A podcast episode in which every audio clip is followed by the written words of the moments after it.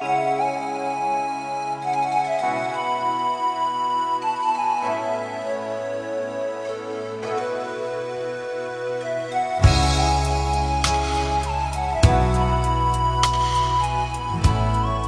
上好，欢迎收听枕边音乐，每晚十点十分分享音乐背后的故事。我是主播石讲，今天要跟大家分享的是席琳迪翁的《我心永恒》。有一位听众朋友留言说，想听一个悲伤的音乐故事，并向我推荐了《我心永恒》这首歌。虽然我知道《泰坦尼克号》是一部非常优秀的作品，但我一直都没有观看过。非常感谢这位朋友给我一个理由去欣赏这部史诗般的巨著。电影的信息量很大，每个人物都可以单独聊很久。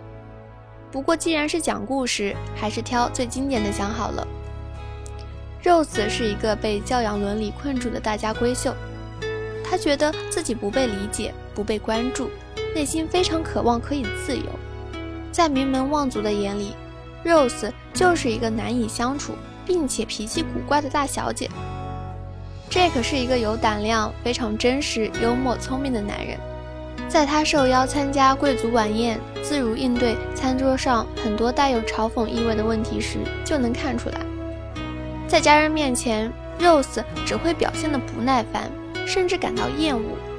在未婚夫 Care 将海洋之心送给他的时候，也只是稍微惊讶了一下，并没有太多的情绪。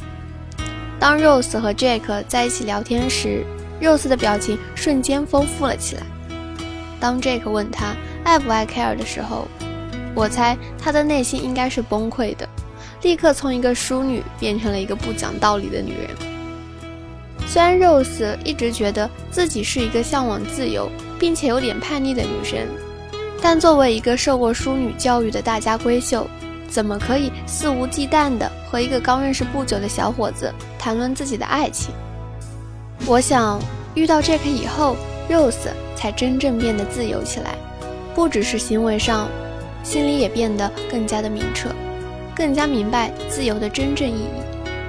他们相爱是必然的结局，没有人会拒绝一个能够懂自己的人。和他在一起，你会变成自己想象中的样子。享受他的温柔，享受他带来的安全感，哪怕未来一片迷茫，不试一试又怎么知道不可以？面对来自多方面的阻挠，Rose 原本退却的心，终究抵不过爱那个幽默有活力、能够让他无比开心、自由的人的心。得知 Rose 决定和那个穷小子在一起的消息之后，Kara 为了夺回自己的未婚妻。将海洋之心放进了 Jack 的口袋，诬陷他偷窃。Jack 被拷在了一个房间的柱子上，Rose 被强行带走。与此同时，轮船因为触礁，船底不断涌入海水，轮船会沉。当大家知道这个消息时，再镇定的人都会慌乱。Rose 原本可以提前上救生船，但为了救 Jack，他冲回船舱。海水已经没到了 Jack 的胸口，因为没有手铐的钥匙，Rose 费尽全力用斧头砍断手铐，两人成功逃出船舱。可是逃出船舱也于事无补，救生船有限，富人们都上了救生船，穷人们只能在快要沉的泰坦尼克号上等待死亡。原本 Rose 有第二次上救生船的机会，最终为了 Jack。从救生船上跳回了泰坦尼克号。Rose 说：“You jump, I jump。”以前总觉得这句话有点好笑，但此时却令人顿生敬畏之情。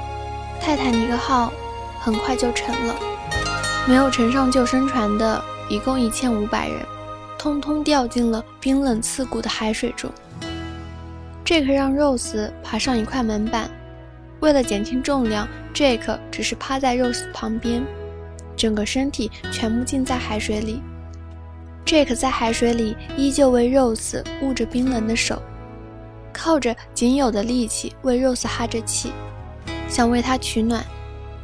当救援的船队靠近的时候，几乎所有的人全部冻僵在海水中。Rose 想唤醒 Jake，可是亲爱的 Jake 早就没有了气息。这个爱情故事不完全是真实的，但这个事故确实存在。在一九一二年四月十四日的那个恐怖夜晚，泰坦尼克号上共有七百零五人得救，一千五百零二人罹难。三十八岁的詹尔斯·莱特勒是泰坦尼克二夫，他是最后一个从冰冷的海水中被拖上救生船、职位最高的生还者。他写下十七页回忆录。详述了沉船灾难的细节。他在回忆录中写道：“面对沉船灾难，船长命令先让妇女和儿童上救生艇。许多乘客显得十分平静，一些人则拒绝与亲人分离。在第一艘救生艇下水后，我对甲板上一名姓劳特斯的女人说：‘你能随我一起到那只救生艇上去吗？’没想到。”她摇了摇头，不，我想还是待在船上好。她的丈夫问：“你为什么不愿意上救生艇呢？”这名女人竟笑着回答：“不，我还是要陪着你。”此后，我再也没有见到过这对夫妇。我高喊：“女人和孩子们过来！”却没有几名妇女愿与亲人分离。我根本找不到几个愿意撇下亲人而独自踏上救生艇的女人或孩子。莱特勒回忆道：“只要我还活着，那一夜我永远无法忘记。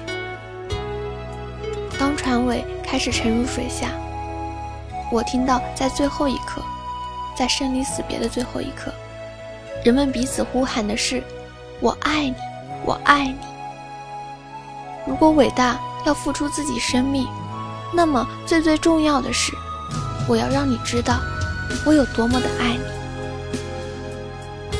到最后，Jake 也没有放开 Rose 的手。微信搜索“枕边音乐”，我以为你会与我擦肩而过，但你没有。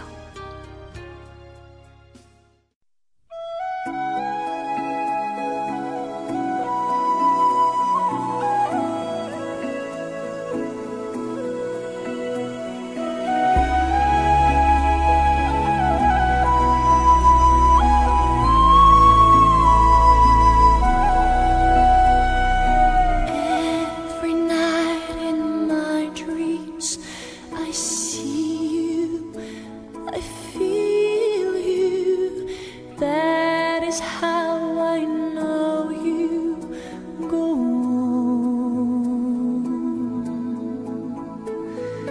far across the distance and spaces between us. You have come to show.